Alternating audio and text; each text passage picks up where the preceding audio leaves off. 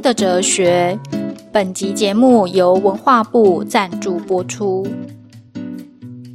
Hello，各位听众，大家这个礼拜过得好吗？欢迎大家收听哲学新媒体的 Podcast 频道《冰的哲学》哲学史大型翻桌现场第二季人文科学的哲学史。我是主编有容，在法国巴黎教哲学。今天不跟大家啰嗦，赶快进入正题。今天这一集是《冰的哲学》第二季，我个人觉得最精彩的一段哲学史翻桌现场，翻桌翻得非常的漂亮，在人文科学发展中呢，也造成非常巨大的影响，堪称整个《冰的哲学》第二季炒的最精彩的历史时刻。今天要出场的哲学家呢，或是哲学家出身的社会学家呢，都是法国人，而且也几乎都在台湾非常的受欢迎。虽然三十分钟是没有办法让大家听得很过瘾了，但一定会让大家知道这群法国人到底在吵什么，为什么这一场论战这么的重要。连续好几集呢，我都跟大家提到过一个人文科学遇到的两难：太科学就没有人性，太人性就没有科学。这句话到底是什么意思？如果人文科学希望达到跟自然科学一样的科学严谨性和知识的稳定性，那势必呢是要建立起非常严谨的结构系统、因果条件，让人的生命呢体现呢都可以全部都会放入这套说明的体系里面。但是啊，体系一旦真的达到这种这么严谨的必然啊、普世皆准的这个地步，就像我们《冰的哲学》第一季所讨论的这个科学的定义，那代表呢，其中所形容的人，就只是一个没有任何创造能力。改造或是主体能力的这个东西，我再说一次哦。如果我今天人文科学的这个以人作为研究对象的科学，它真的达到了像我们第一季在讨论自然科学的同样的标准，也就是严谨的推论、普世皆准的真理等等这些的条件。在这个意义下面呢，在这里面被研究的人就只是一个东西，一个很死的东西，他没有任何的创造、改造和主体的能力。这样说来，根本就不应该有人文科学，因为人在这个意义下就跟其他自然物一样，被他天生的本性所困。在这个意义下呢，就没有人文科学，而只有自然科学，研究人这个自然物的自然科学。我希望讲到这边，大家知道我刚刚在讲什么。为什么这样说呢？我之前有说过，人文科学要成立有几个条件。第一，人文不是自然，也不能透过自然法则来解释，所以它才可以独立成为另外一种科学。换句话说，不管是人的行为或是人为的结果，都有着独立于自然物的特殊性。人的存在呢，可以创造出超出其自然天性的这个能力。第二个条件，既然可以成立为科学，那么这一门知识呢，就一定有必然性和客观性。这两点呢，我们之前就已经讲过很多次了。在这几集里面呢，大家就可以慢慢感觉到，人文科学的这两个条件呢，几乎是构成相互矛盾的。当我们对人的行为或人的产物建立起严谨的系统或者结构，那人文科学的科学性条件就达到了。但同时，人的创造性就消失了，因为人不过就是这个大结构里面一个几乎完全被全面决定的东西，一个物而已。不过，如果我们想要保留人的创造性或是改变能力，也就是说人有创新的能力和可能，那作为一个可以自我改造并且改造环境的存在，我们能对这种存在的说明就没有办法达到我们当时在定义自然科学的科学性条件的那样子严谨、必然、稳定的知识程度。这个两难呢，我们在政治学里面就已经看到了。在社会学、人类学、心理学每一门人文科学的发展里面，都可以注意到类似的两难。今天我要介绍的就是这个两难呢，化身成了学派差异的一个论战，简单的可以称为结构主义大战现象学。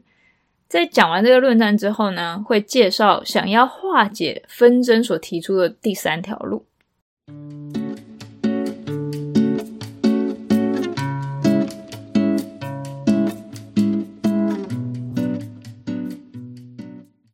结构主义大战现象学，这听起来非常的耸动。但开始八卦之前呢，我们先把问题本身呢理清楚。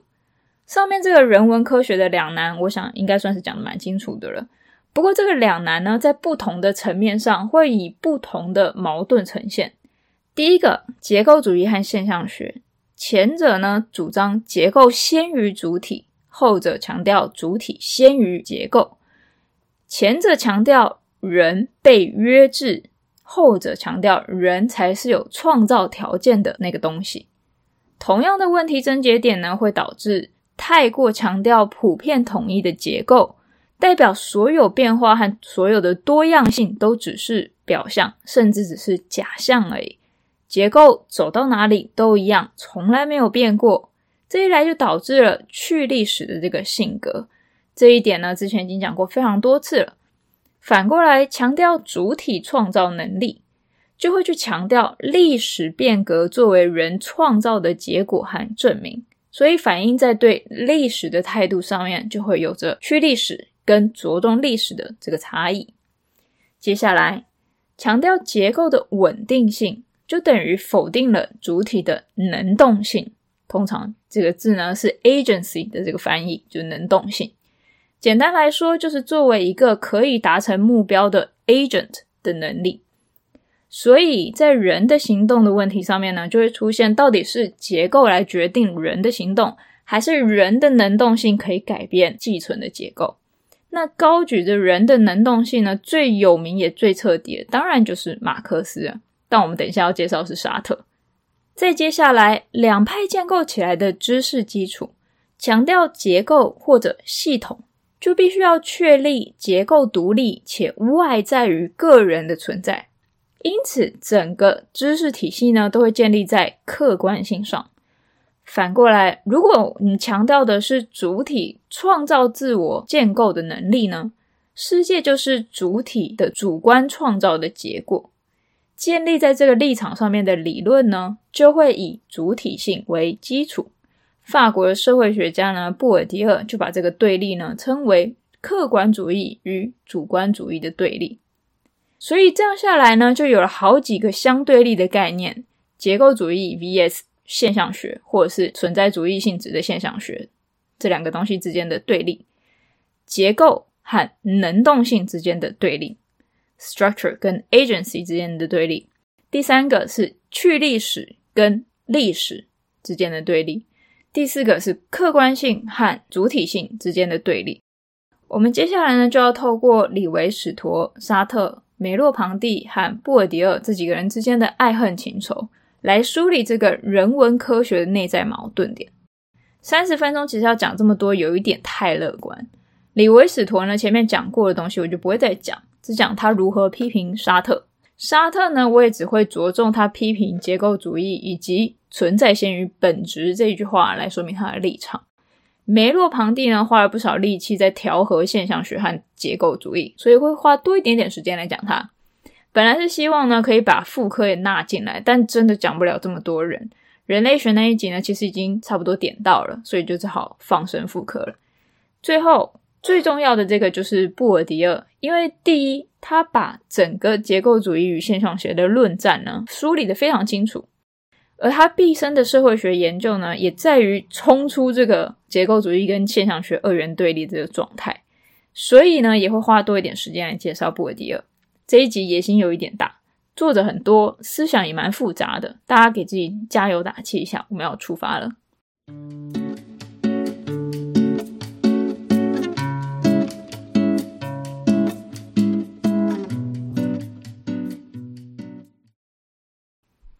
这个结构主义大战现象学的这个故事呢，要从李维史陀和沙特开始讲。李维史陀和沙特呢，基本上在一九五零年代呢，已经是法国两大思想的神兽了。沙特还比李维史陀大了三岁。沙特的存在主义现象学和文学作品呢，也早就已经让他成为影响广大青年群众的重要人物。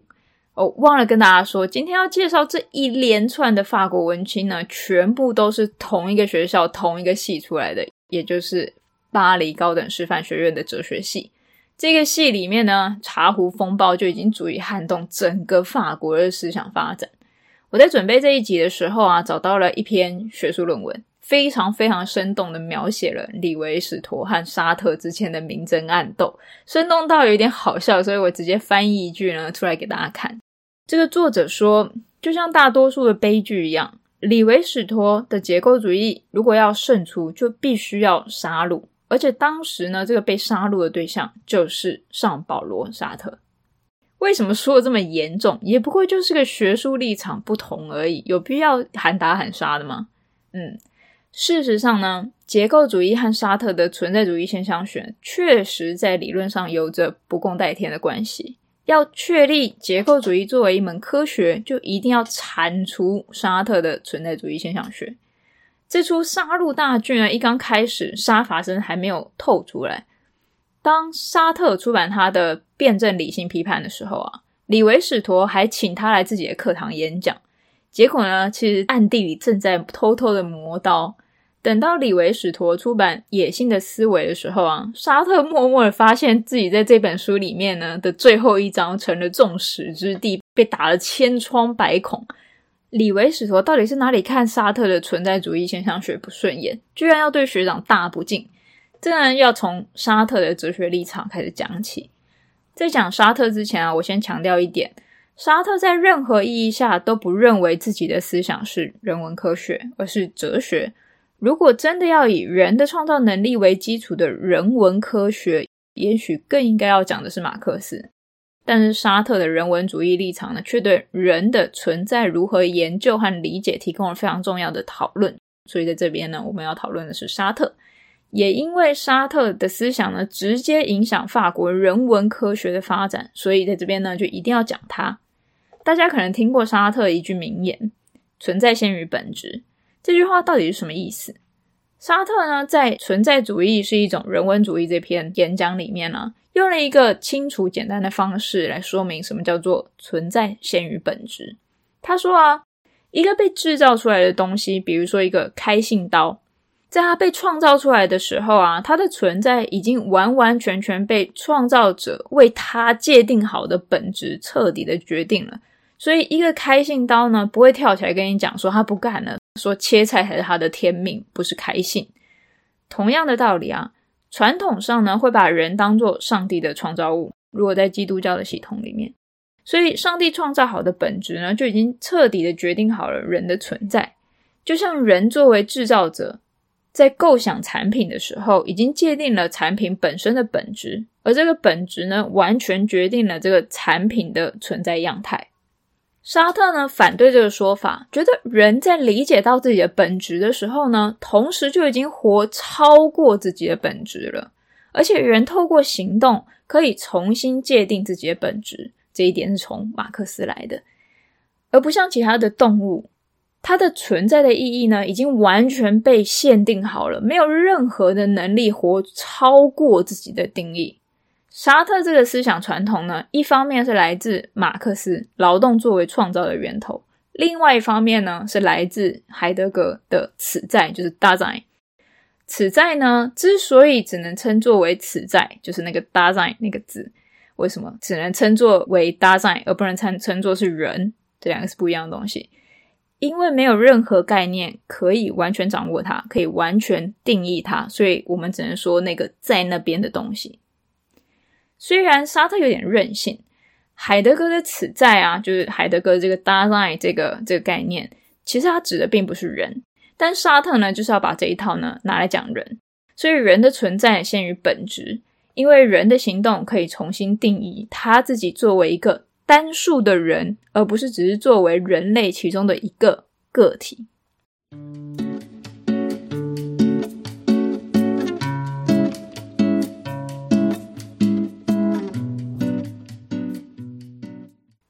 有名的当然还是要提一下这个花神咖啡馆的那个很可怜的 waiter。沙特说呢，他看咖啡厅里面的这个小弟，也就是法文里面呢，以前称呼餐厅侍者就是 garçon，就是小男孩的意思，但现在真的不可以这样叫，一定会被白眼的。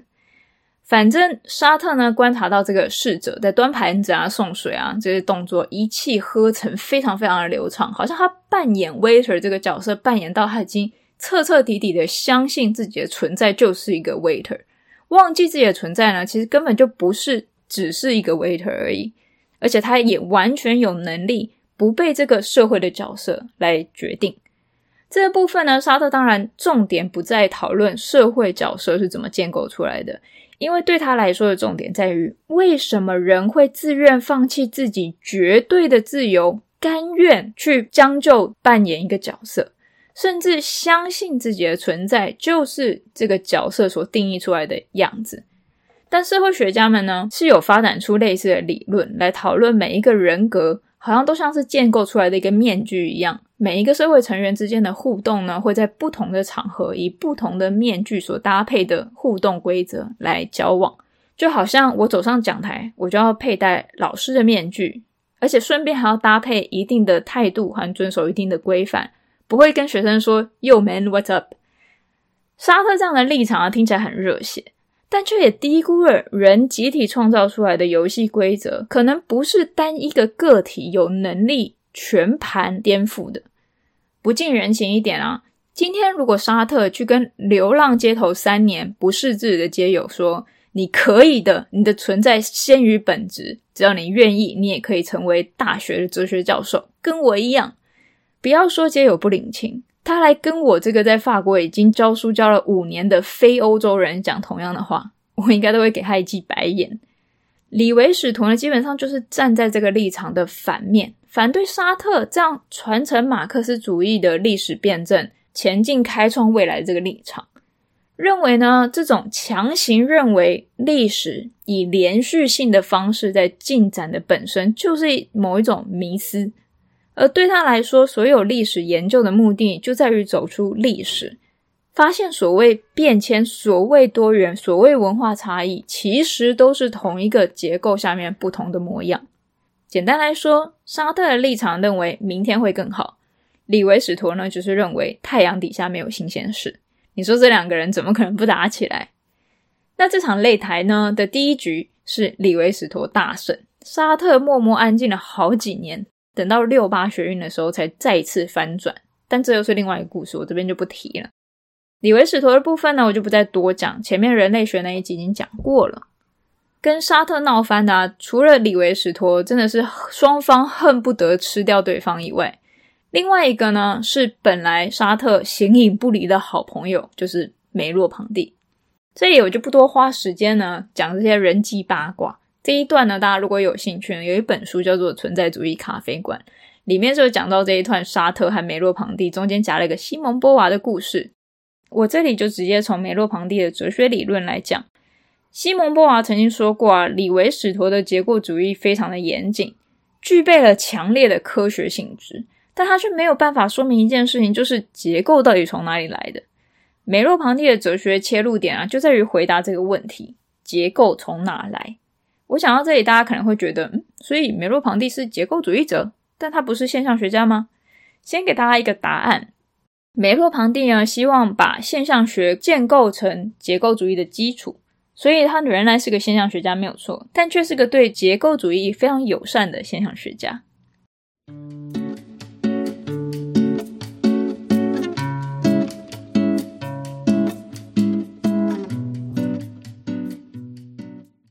我先讲要回答结构从哪来这个问题呢，给李维史陀带来的矛盾。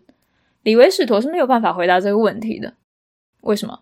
因为回答这个问题等于他自己打自己一巴掌。虽然我想西蒙波娃问这个问题的时候啊，没应该是没有意思要下一个陷阱给他，但事实上呢，这真的是一个很邪恶的陷阱啊！大家想一想，如果人的行为、文化、语言发展全部的存在展现都只是同样普世皆准的结构作为限制，那如果人有能力回答结构从哪里来，在回答这个问题的瞬间，不就已经摆脱结构了吗？为什么？因为知道结构从哪里来，代表我们掌握了结构的原因。结构的原因本身不在结构的里面，因为它是创造结构的这个因。那不就等于要超出结构才有办法掌握一个不在结构里面的东西吗？所以呢，这个问题啊，李维史陀是回答也不是，不回答也不是。好心的梅洛庞蒂呢，就想来掺一脚。梅洛庞蒂的哲学是现象学。而且走的不是沙特那种海德格的现象学，而是胡塞尔的现象学。换句话说，对梅洛庞蒂来说，所有认知对象的基础是意识。意识不是主体，不是客体，而是意向性内容呈现出来的地方。这部分我就没有办法再重新开始讲了。胡塞尔的现象学呢，在《冰的哲学》的第一季，我已经有说明过意向性到底是什么东西，还有意识到底是什么，为什么可以超越主体和客体的二元划分。想了解这一部分呢，大家可以回去听第一季胡塞尔的那一集。既然梅洛庞蒂毕竟是个现象学家，还是胡塞尔式的现象学。那最明确的一件事情呢，就是结构绝对不是作为外在于意识的物而独立存在的东西，结构是内在于意识的结果。但梅洛庞蒂这个结构内在于意识的这个结果啊，跟内在于主体是完全不一样的两件事。大家如果有去听第一季胡塞尔的那一集啊，会比较好理解这个部分。那一集里面就已经说明了胡塞尔如何主张数学和整个量化的基础是意识将对象理念化的结果。数学作为一个必然体系，至少在第五公设被质疑之前，胡塞尔的都可以把它解释为意识建构的产物。那李维史陀的结构为什么不行呢？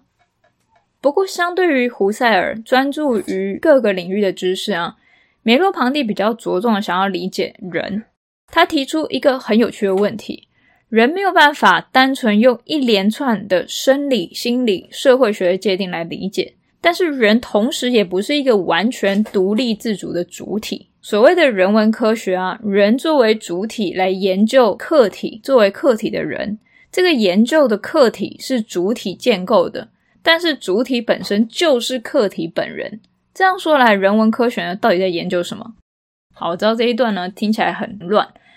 人文科学，一个人在研究人的科学，人同时作为主体，也同时作为研究的客体。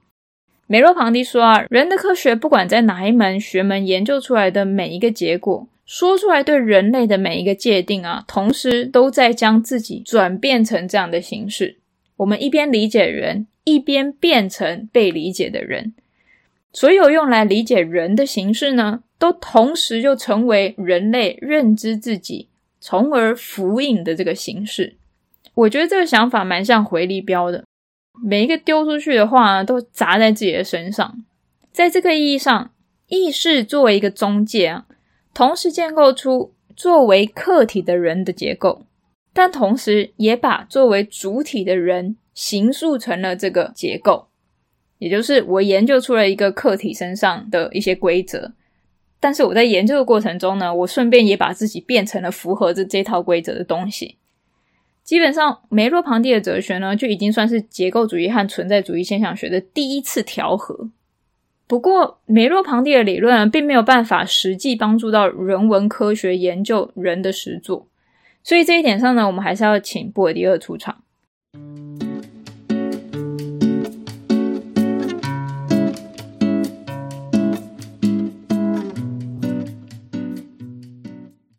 布尔迪厄是一个哲学出身的社会学家，或者用他自己话来说，他认为社会批判是更好进行哲学的方式。布尔迪厄把前面说到这个结构主义和沙特的存在主义现象学理解为客观主义跟主体主义之间这两个相对立又相互没有办法调和的理解，所以啊，他一直在想办法找出一个可以具体作为社会科学研究，但又不会陷入客观主义或是主体主义的第三条路。简单来说，他希望可以找到一个研究对象，对象本身呢，同时可以是结构化的成果，但也是更新结构的动力。讲那样可能有点抽象，我把前面的争论呢再梳理一遍。前面我们提到，结构主义认为结构控制了里面所有人的行动啊、思想啊，所有人展现出来的各种面向。在这个意义下呢，人纯粹就是一个承受结构作用的客体。到了沙特那边呢，人的存在本身有着绝对的自由，可以创造，可以摆脱任何结构和规则的束缚，所以人完全是主体。在这个争论下，前者这个结构主义啊，结构赋予人行动选择的意义，但是结构本身呢，不是行动者；后者让人作为纯粹的主体的时候呢，却又没有办法好好的解释。所以，当人戴上这些社会面具的时候，这些面具到底从哪里来的？面具固定的意义又是谁赋予的？这个意义本身呢，在这个脉络下是外于纯粹作为主体的人。所以，布尔迪厄想要找的啊是一个同时可以作为被结构的成果，继续影响人的行动。又同时作为一个可以进一步改变结构的力量，最终呢，他找到了一个概念，叫做习气 （habitus）。跟习惯不一样，因为习惯呢是很确切会以非常具体的方式重复的行为，但习气呢却只是一个有结构性的倾向。我知道这一切听起来非常复杂，我慢慢解释。布尔迪厄呢之所以会提到习气这个概念。一方面也算是承接了马克思实践哲学的传统，不过因为马克思谈实践，为的就是强调实践的改变能力，所以布尔迪厄改谈实作，不讲 praxis 就是实践，而讲 practice 实作。另一方面呢，习气只是来自古希腊哲学的传统，亚里士多德伦理学里面就讨论过。人会因为长期以特定的方式来判断行动，而让自己在每一次的判断和选择的时候都有特定的倾向。这听起来可能觉得没什么，但其实理论上蕴含的结果呢，却是在讲人的每一次的行动呢，并不是完全自由的，并不是当下我的判断就是这个决定唯一的主导、唯一的原因。去提倾向。就是说，前面我判断的方式和感受的方式，一定的程度上会影响我们之后判断、行动、感受的方式，导致一个人呢，如果没有特别意识到或想要改变到什么时候，就会不断用类似的模式来行动。换句话说，我们就可以在他的实作里面看到一个相对稳定的结构。个人的层次如此，集体的层次也是一样。毕竟每个行为模式呢的意义从集体来的，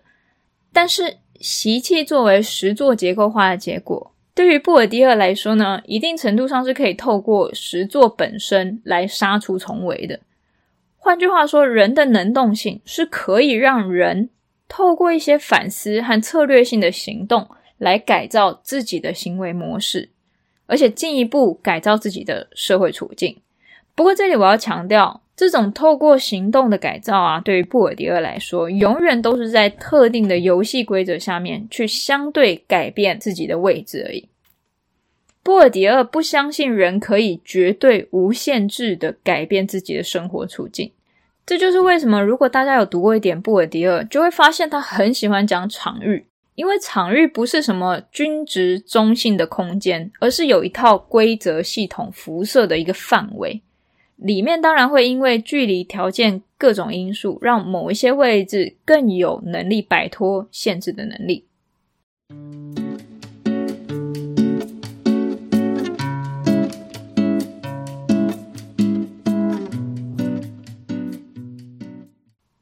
这样讲起来可能很复杂，我用一个简单的比喻，比如说我们在玩游戏，每一个玩家手里呢，在进入游戏的时候，手中都有不一样的筹码。这一点玩家本身呢是没有办法决定的，就好像我们生在有钱的家庭、知识分子的家庭，前者可能有钱，但不一定从小都有文化涵养浸润；那后者呢，可能从小就背四书五经、古希腊文，但是对钱的态度呢就比较没有那么阔绰。那这两个人呢，开始玩游戏的时候，手上的筹码就是不一样的，筹码之间有一定的兑换关系，就像每一个社会场域之间有自己要求的筹码，比如说想要读哈佛。必须要有很高的文化能力，诶，但你只要有足够多的钱呢，这个场域呢还是可以给你开一个例外的。每个人呢就好像复杂游戏场上的玩家，大家虽然天生就有一些限制，拿好牌或拿坏牌，虽然游戏规则也不是大家各自可以撼动的，虽然自己的行动呢会因为过去养成的习气。而没办法让你突然一招想要变成达人，身体就可以立刻做到一天练习十个小时。但是每个玩家在诸多限制当中呢，还是可以运用一些策略来彰显自己的发展方向，透过实作来改变自己的处境。这样说起来，这个理论里面有结构，因为有规则的场域，有特定类型的筹码，因为有结构，所以可以产生出稳定的知识，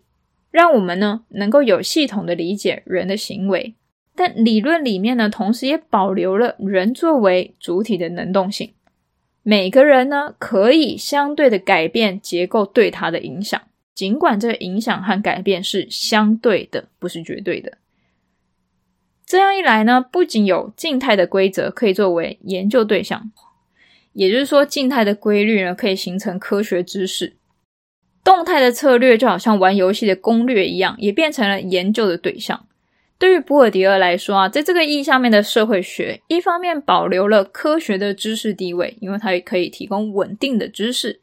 另外一方面，也顾虑到人能够独立作为研究对象的独特性，给了所谓人文科学成立的一个重要基础，也就是人的创造能力。啊，讲一讲又超时了。布尔迪厄的理论呢，当然远比这个复杂很多。但我想讲到这里呢，应该多多少少可以看出来，他是如何调和这个人文科学中结构主义和存在主义现象学的斗争，同时用这种方法来说明人文科学在什么意义上面可以作为人的科学存在。毕竟呢，这个我们前面说过了，人文科学是一个很尴尬的概念，人作为主体又作为客体，好像用第三人称在讲自己一样奇怪。当然，布尔迪厄的理论呢，并不是唯一的解法。他的社会学发展呢，到后面呢，其实结构的力量也越来越强大。人到底有多少的能力可以翻身？这一点呢，其实看起来也是蛮悲观的。唉，我只能说，大概现实就是有一点悲观吧。就像在法国找工作的我呢，常常也觉得我再怎么样努力，也是没有办法翻身，躺平算了。第九集呢，就讲到这里。我想，人文科学概念本身的矛盾之处呢，应该已经算是讲得蛮清楚的了。大家如果可以掌握到这一点，我就已经觉得非常感动了。下一集是《冰的哲学》第二季的最后一集，终于最后一集了。我们要回来讨论哲学到底在哪边？到底是科学、自然科学、人文科学，不是科学，到底是什么？那我们下次见，拜拜。的哲学，哲学冰的。本集节目由文化部赞助播出。